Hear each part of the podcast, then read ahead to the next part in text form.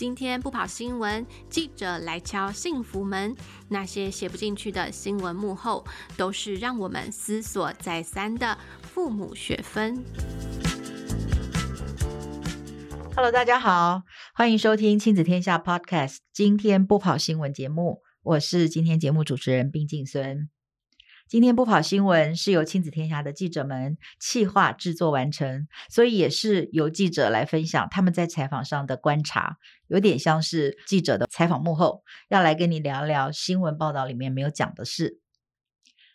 时间过得很快，节目播出的今天已经是二零二二年的十二月。大家总喜欢在年终回顾一下今年的精彩，或者是难忘的体验，或是学习。那亲子天下在九月底的时候举办了教育创新国际年会，我们是以幸为幸福而教为主题。那其中有一场后疫情时代的情绪教育，在三位讲者短讲之后，现场的这个 Slido 的提问非常非常的踊跃，显示不论是家长或是中小学的老师。其实都不太知道要如何处理孩子的负面的情绪，背后当然就是关乎亲子关系的品质以及教学的成效。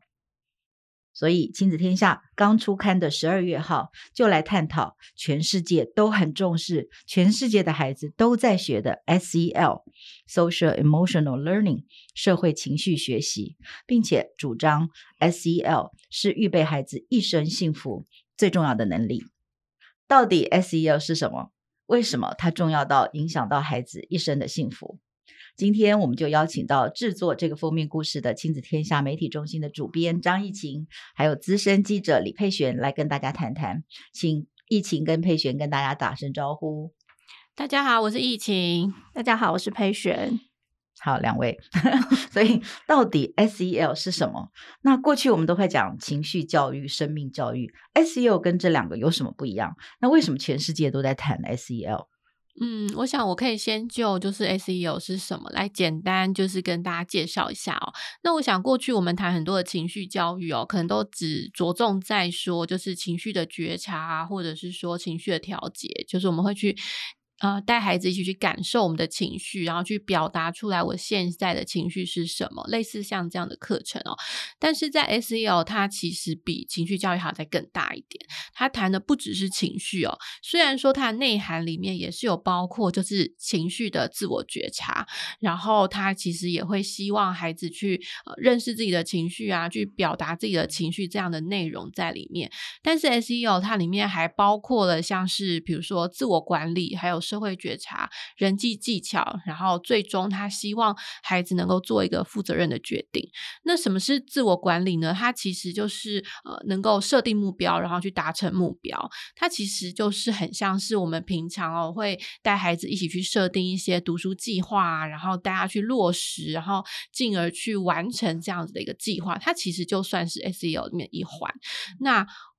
接下来又谈到，比如说像是社会觉察或是人际技巧，他谈了更多就是人与人之间的互动、沟通、合作。这样的能力，它都包含在 S.E.O. 里面。然后到最后谈的这个负责任的决定，他谈的是说，他希望孩子可以综合，就是包括从情绪的自我觉察，从自我管理，然后社会觉察、人际技巧之后，他能够有呃，能够去评估自己现在的状况之后，他能够去做选择。那在这个选择之下，他能够知道呃，这个选择会带来的后果啊，或者是说呃，他会有什么样的影响，这些都是孩子在做决决定之前评估过的，因此他所做出来的决定，他也能够为此而负责。嗯，所以这个听起来是早早已经超越这个所谓的情绪的这个范围，它其实影响到的是每一个人的每一天，然后他甚至他的一生，对不对？如果从孩子的角度，其实影响他的学习，跟影响他的人际关系，跟各种的决定。对，那可是为什么呃现在大家要谈这个 SEL，然后？而且全世界都在谈。我这边讲一下，说为什么大家谈 SEO。其实它 SEO 它的来源可以推到蛮远的，像九零年代那时候有讲 EQ，这大家可能就是有红过一阵子，大家应该都知道。那 EQ 它，我们先讲 EQ 好了，EQ 它可能就是讲所谓的情商，那它可能跟情绪教育啊，或者说你自我自己自己就是说怎么去呃了解自己，然后做出一些正确的判断，然后以及它有稍微讲到人际关系这个部分。那可是它的重要性是说，大家开始不是。只专注在学科，因为以往可能我们对孩子成就的呃想象可能稍微比较是，比如说什么以台湾来讲好了，呃国英数，就是说，哎，你以前还是有那个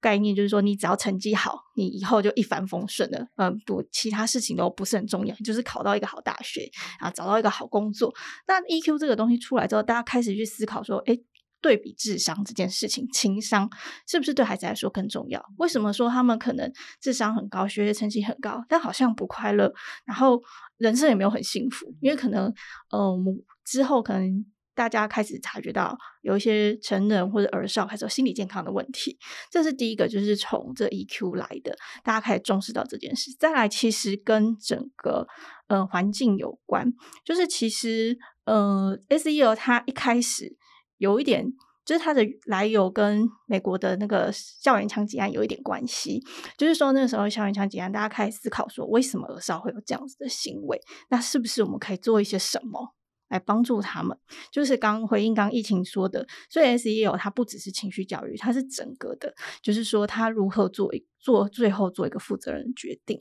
所以就我从美国开始，这个风气就被推行。那 SEO 它的。应该说，它特色是说，它是一个有系统、有次序，它让就整个教学的现场是有办法，就是说按嗯、呃、按图索骥。因为以往我们在讲这一些可能情绪教育啊，或者是刚刚提到 EQ，好像都是一个点状的。然后有一点就是，哎，我我不知道。怎么教？就是说，哦，好，我教了这个，那下一个我教什么？那孩子到底学到了没？那 SEL 它就是，它其实是教育界跟呃儿少的心理学家他们一起来做出这个框架，就研究出来这个概念。所以我觉得它主要大家会认同是说，哦，我们看到了一个可能在校园现场或者在家庭，我们可以有系统的去教孩子的一个呃方法。所以我觉得这个是被呃大家所重视。那近期比较近期的原因呢，可能就是疫情。对，疫情其实，呃，在台湾大家可能只有三级警戒的时候比较感觉，但国外是非常有感的。就是他们不管是在家里上班啊，或者说整个实体学校关闭啊，这种长时间线上，其实都带给大家很大心理困扰。那给大家一点数据好了，就是像，呃，世界卫生组织他们就有统计啊，在疫情的第一年，所谓这种抑郁啊、焦虑。增加了百分之二十五，就这个是有等于说他是生病的，就是它是一个医学上的统计，所以其实可以知道这个疫情带给大家的一种心理压力，我觉得也是 S E O 这几年突然被大家重视的原因。对，就是在疫情之后，这个 SEO 更成为呃，不管是对大人、对孩子、对老师、对家长、对每一个人都变成一个非常重要的一个关键字，因为它的影响非常的深远，因为大家被关在家里。对，那嗯、所以这样子看起来，嗯、，SEL 是每一个人都应该要学的，每一个人都应该要在他的这一生当中都有机会去呃学习，并且去面对自己。那呃。在台湾还是有一些些很，还是有一些误解啊，就是说，哎，觉得那是呃呃有情绪问题的人才要学，有情绪问题的孩子才要学的。那或者是说，嗯、大家会觉得说，哎，那我我教这个，我要怎么教？然后大家知道他应该不是呃知识理论，坐在教室里面听讲，这样就可以学到的。那但是大家觉得说，那我教了以后，那我要怎么评量？我怎么评量孩子有没有学会这样子？就是如果按照台湾的对教育的这些呃步骤的看法，就是会有很多的误解，然后不知道怎么教。对，那在这一期里面，嗯，两位不知道有没有看到，就是一些比较比较做的比较好的这个案例、哦，在学校要怎么样教孩子？嗯，案例的部分我这边先来分享一下好了。就是刚刚静顺其实有提到，我们不知道怎么去评量。那其实呃，先讲一个组织，就 Castle，它在美国。其实我刚刚讲，他们主要是推行 SEL 主要组织。那我先讲一个他们那时候 Castle 做的一个统计好了，因为大家可能说，好，我不知道怎么评量孩子这些能力。但至少他们做了一个统计，说百分之八十的老师同意导入 SEL 就可以有效降低学生的偏差行为，减少百分之二十八。然后，而且还有百分之七十五的老师认为说，SEL 增加了孩子的学习动机，成绩进步百分之十一。也许我们没有直接去评测说啊，你的人际关系成技巧进步多少，但是我们可以从孩子的这些表现可以看出来，S E O 对他们来说有帮助。那呃，在台湾的例子呢，这次我们的记者莹莹她有呃采访了一个花莲县的三民国中，那它其实就是一个蛮经典的例子。第一呢，它不是大家想象是辅导课上几几堂课而已，它是整个学校，就从校长开始，不管是行政体系或者全校老师，他们自己先去学 S E O。我觉得 S E O 这一次我们的学习就是自己要先学，不不是只是像。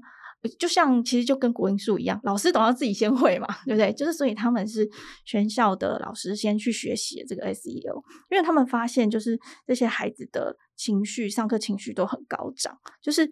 我们不要说课上不上得下去，就是孩子可能就是情绪很暴躁，你光是处理他的这种暴躁的情绪啊。呃，就没有办法上课了，所以这种认知能力根本就没办法建立，所以老师压力也很大，就觉得说啊，我又要赶进度，又要照顾学生的，他自己压力很大，所以他们才决定导入这个 SEL。那他导入了之后呢，就是呃，里面有提到一个例子，有个老师他接了一个体育班，然后他做的事情呢，他就在想，他他自己学习 SEL，他就在想说，他怎么帮助这些孩子？他做的第一件事情听起来好像很简单，倾听。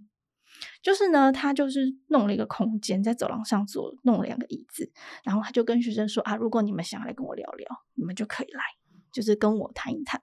这样子。所以他其实不是说他去上什么排卡课，不是，他就先从倾听开始。然后没有想到这些体育班的孩子，他才发现说，哦，为什么他们情绪这么慢？是因为他们在这种体育竞赛过程当中，一直被教导说，你要压抑自己的情绪，你们要不露声色，你才可以得到好成绩。所以他们的。感觉整个是很压抑，所以从这边开始松绑，最后呢，就是这些孩子跟老师建立很好的信任关系。我觉得这是第一点，孩子可以愿意信任老师，讲出来，然后愿意求助，然后甚至这些平常讲夸张一点，就是真的有孩子曾经在班上翻桌 这样子，最后跟老师说：“哎，我觉得情绪是我们的影子，但是我们可以当情绪的主人。”嗯，对，你就看到孩子的改变。所以刚刚金春虽然说。他好像不能评量，可是我觉得，身为老师、教育工作者跟家长，一定可以感受到孩子的这些改变。嗯，我也可以补充一下，就是刚刚就是佩璇讲到这个学校案例的部分哦。我觉得它跟我们过去在学校里面或是所认知到的状况其实有点不一样。以前我们都觉得学校就是一个学习的地方，我们就是要来这里学很多的知识哦，学很多的能力这样子。可是其实刚刚可以从佩璇的这个三民国中的例子里面，其实可以看得出来，哎，其实我们更重要的是去营造一个环境。我觉得这也是我们这一次在采访当中。一直不断听到专家来倡议的一件事哦，就是他们会一直不断谈到说，SEO 它不只是一堂课，它其实更重要的是你要去营造一个有归属感的环境，来让孩子在里面感觉到安全，来让孩子觉得说他可以在这里能够表达他的情绪，因为情绪有时候可能表达出来。呃，可能也是充满了 冲突哦，所以说我在想，刚刚佩璇举的这个例子哦，其实也是希望可以让大家知道说，他 SEO 他真的不只是一堂课啦，他其实是呃整个整个学校动起来哦，或是甚至是整个家庭动起来，然后去营造这样的一个环境给我们的孩子，然后他们才能够更清楚说，哎，自己在这个环境里面可以怎么样的来为自己的未来来预备这个 幸福的能力。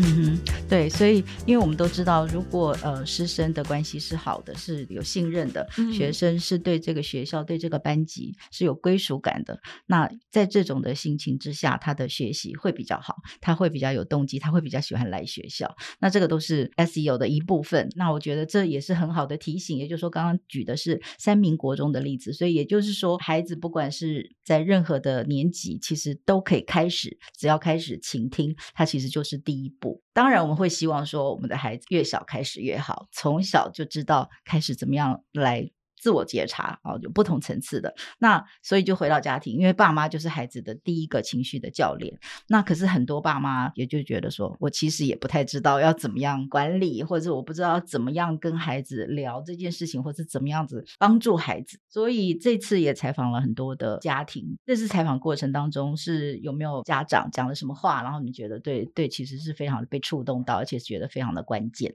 那我们这次呢，其实有蛮多的案例。然后有一些可能是因为我觉得大家对 S E 有想象不用太狭隘，就可能觉得它新名词，但其实我们一直都有在做。可能我们听过什么正向教养啊等等，它其实都有包含这个概念。那我这次印象比较深刻，是我们有采访一位心理学家，就是雪莉，他自己也有就是 YouTube 的频道，对，然后他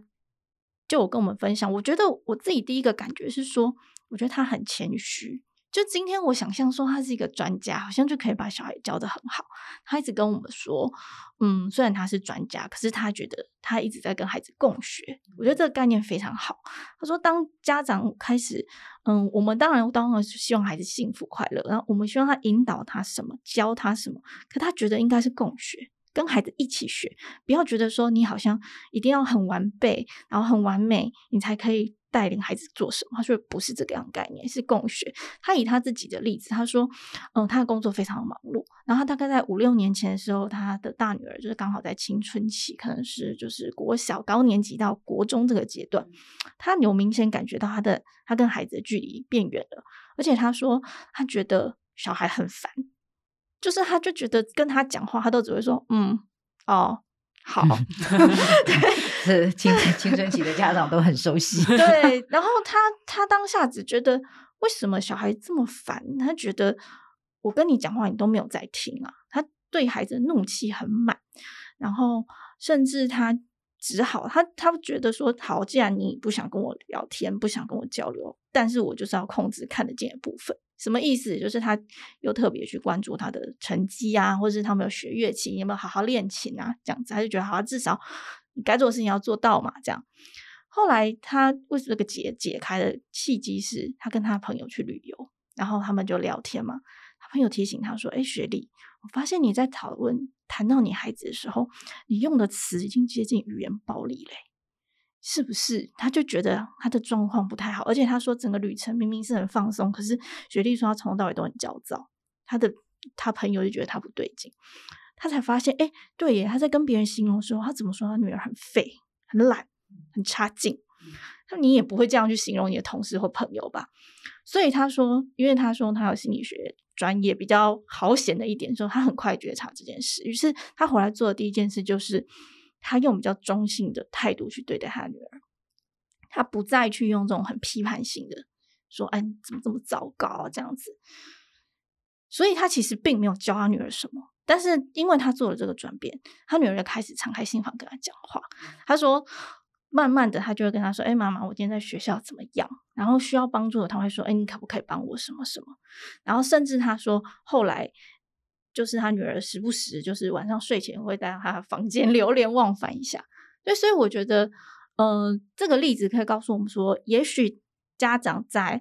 都很想为小孩子好。那在观看这一期杂志的时候，就是我觉得可以先有概念，先照顾好自己。这其实我们也是很想提的一个观念，就是你自己好，你们家庭才会好。那疫情这边其实他要整理一些，就是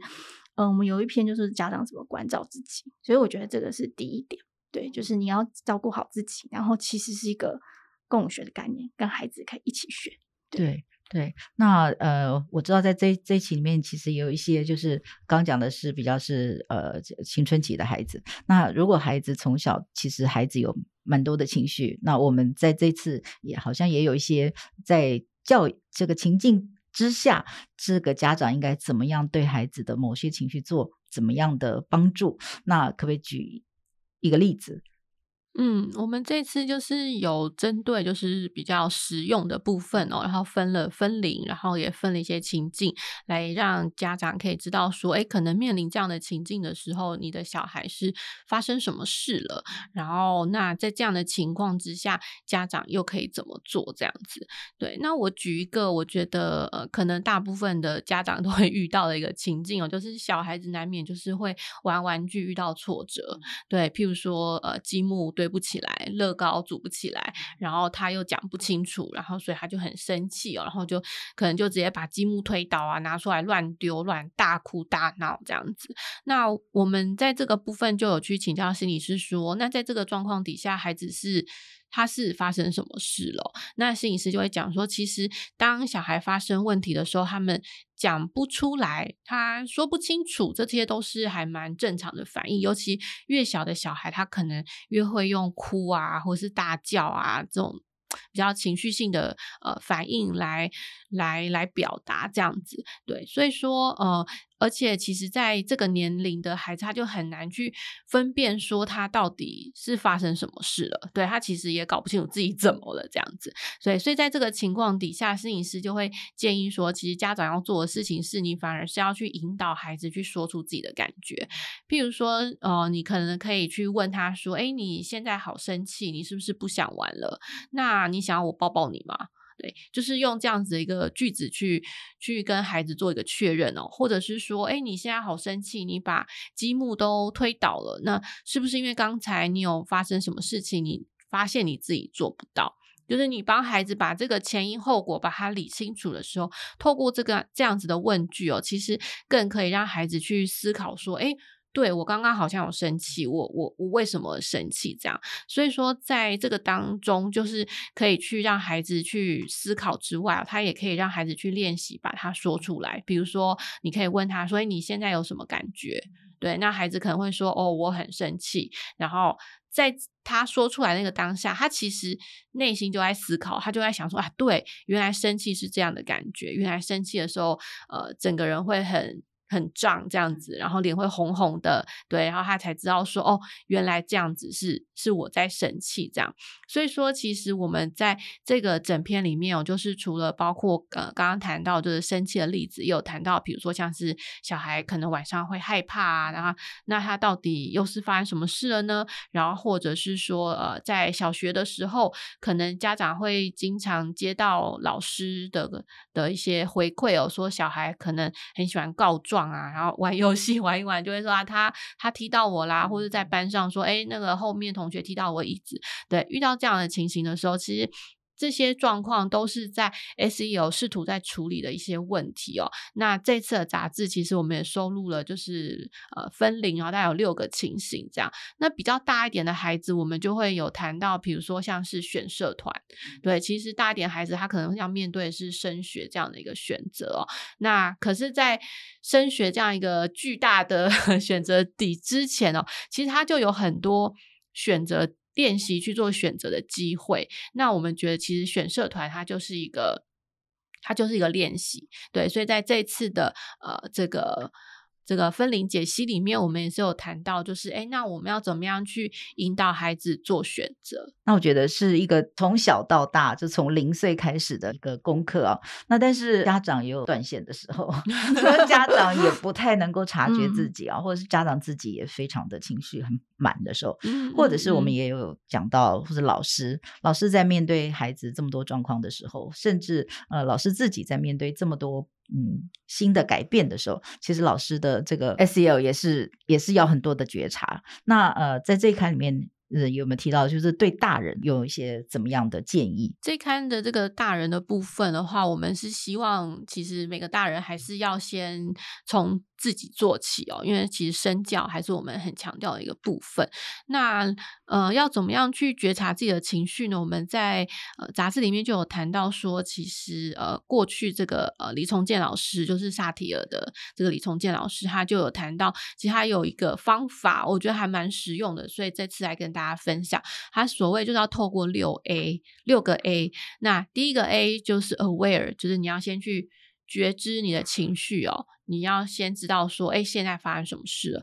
然后接下来是 acknowledge，就是你要去承认你的情绪。哎，我生气了，呃，对，我我在生气，不要去否认自己的情绪，因为情绪是没有对错的。然后接下来要是 allow，就是去允许自己的情绪，我允许我自己生气，我没有要去批判我自己。对，同样的，就是情绪是没有对错，所以允许自己的情绪。那接下来就是 accept，就是接受。我接受我现在就是很生气，我现在接受就是有点害怕，我可能还有一点委屈，对，等等的，去接受自己的情绪。那接下来就是要 action，要去转化这个情绪。那转化这个情绪的之后呢，我觉得最有趣的是这个六 A 最后一个，他要去 appreciate，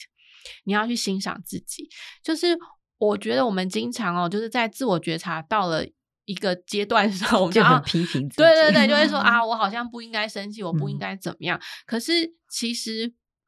我们。不需要这样子做。其实，在觉察情绪之后，其实更重要的是，我们要去安顿我们自己，要去安慰跟鼓励我们自己，然后要去才有办法去平复我们的内心。那在文章里面，其实我也有举一个例子哦，其实是呃，之前就是张辉成老师哦，他有在他的这个书里面有谈到，就这本书是叫做《家庭里的对话练习》哦，他里面有谈到说，他就是也有一次就是呃去演讲啊，然后可是。呃，就是媒体报道的，就是有一些批评在里面。那他他就谈到说，如果是过去的他，哦他一定都是很生气啊，然后跳脚啊这样。可是因为他跟李崇建老师这样贴近的学习哦，他在那个当下，他其实什么都没有做，他就是用六 A 来安顿自己。那他在最后，就是我刚刚谈到这 appreciate 的部分，他怎么样 appreciate 自己呢？他对自己说：“诶，张辉成，我发现。”你有进步，你即使就是被人家误解，可是你没有反击哦，你没有把自己想成一个受害者，然后你也越来越平和，你有成长，你自由了，然后你也为了台湾的教育有一直不断的往前走，你真的很棒。对，所以运用这样的一段话，我觉得每个人都可以在每个情境之下找到一个欣赏自己的一句话或是一个方式，然后来让自己更平静，然后能够平静自己的内在。所以我觉得这个六 A 就还蛮蛮不错的，然后大概用一分钟的时间就可以来平静自己的内心，来跟大家分享。对，哎，我觉得这六 A 听起来真的很棒，对不对？用在大人，用在孩子，其实都是非常好的。嗯、所以，我们应该就是一起 SEL 从六 A 开始学习。嗯、那呃，如果还有一点时间，我知道两位在这个整个过程当中，就是说在做中学，其实呃，对自己在每一天的生活里面，其实都产生了一些些的改变。因为这个 SEL，可不可以简单的分享一下你们自己的改变？你察觉到自己的改变？嗯。嗯、我觉得那时候我采访的时候，他们讲到这个自我觉察、自我管理，就是这个五大核心能力。我印象比较深刻的是，很多专家都讲到说，嗯，这个你这样子的学习的一个重要，就是说你知道自己为何而选择。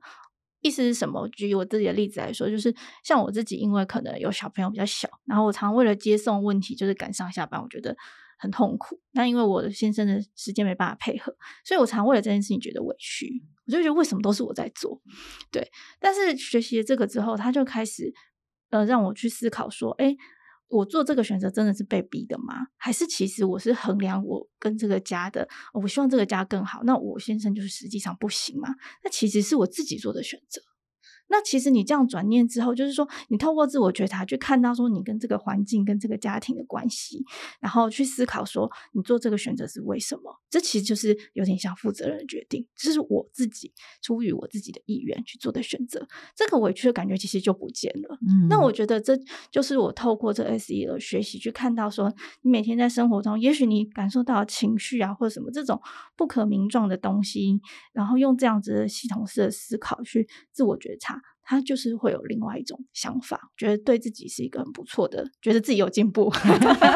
对 对对。嗯，那我的话，我是觉得从一开始在采访 SEL 的时候，都以为他可能就是很单纯在谈情绪哦，然后到后来，呃，发现说他其实他不只是情绪啊，他谈的更多的是关于这个环境的归属感的事情哦，然后就让我想到我之前呃看过一本书，它叫做《心理安全感的力量》。对，那这本书它其实谈的比较多是职场哦，它谈的比较多是在职场上，其实要去塑造一个让大家都有呃安全感的一个环境哦，那这个职场才可以不断的往前走，不断的呃学习，然后大家才会比较正向的一个循环哦。所以我也觉得，就是呃这次在在研究 SEO 的时候，让我回想到这本书，然后也让我觉得，哎，没错，我们确实就是要去营造一个一个比较正向的环境。那其实这个环境一旦塑造出来之后，好像。其实很多事情它就会在里面被处理掉了，然后你有时候也觉得，哎，怎么好像就这样顺顺的走过去了？对，但是其实这个背后去营造这样的环境，其实也是蛮不容易的，然后也是呃。还要继续努力跟学习的地方，嗯，对，今天是真的是非常的感谢两位哦，因为其实我真的觉得这个六 A 这件事情是今天此时此刻每个人都可以来练习看看的，对，那其实就是我们希望有这个情绪稳定的孩子，那就是大人自己要先情绪稳定，才能够接住孩子或是接住学生的情绪哦。那今天非常感谢两位，如果对我们今天的谈话其实你有被打动到，请你就是去参考《亲子天下》第十二月号更多精彩的案例。而且还有绘本啊、电影啊、桌游这种，这听起来都觉得很适合在冬天的时候一起来阅读，然后跟孩子刚刚讲的一起共学，一起为呃幸福而努力。那今天非常谢谢两位，谢谢谢谢谢谢大家今天收听，今天不跑新闻，希望你喜欢今天的节目。亲子天下 Podcast 周一到周六谈教育、聊生活，开启美好新关系，欢迎订阅收听。Apple Podcast 和 Spotify 给我们五星赞一下，也欢迎在许愿池给我们回馈。那我们下次见喽。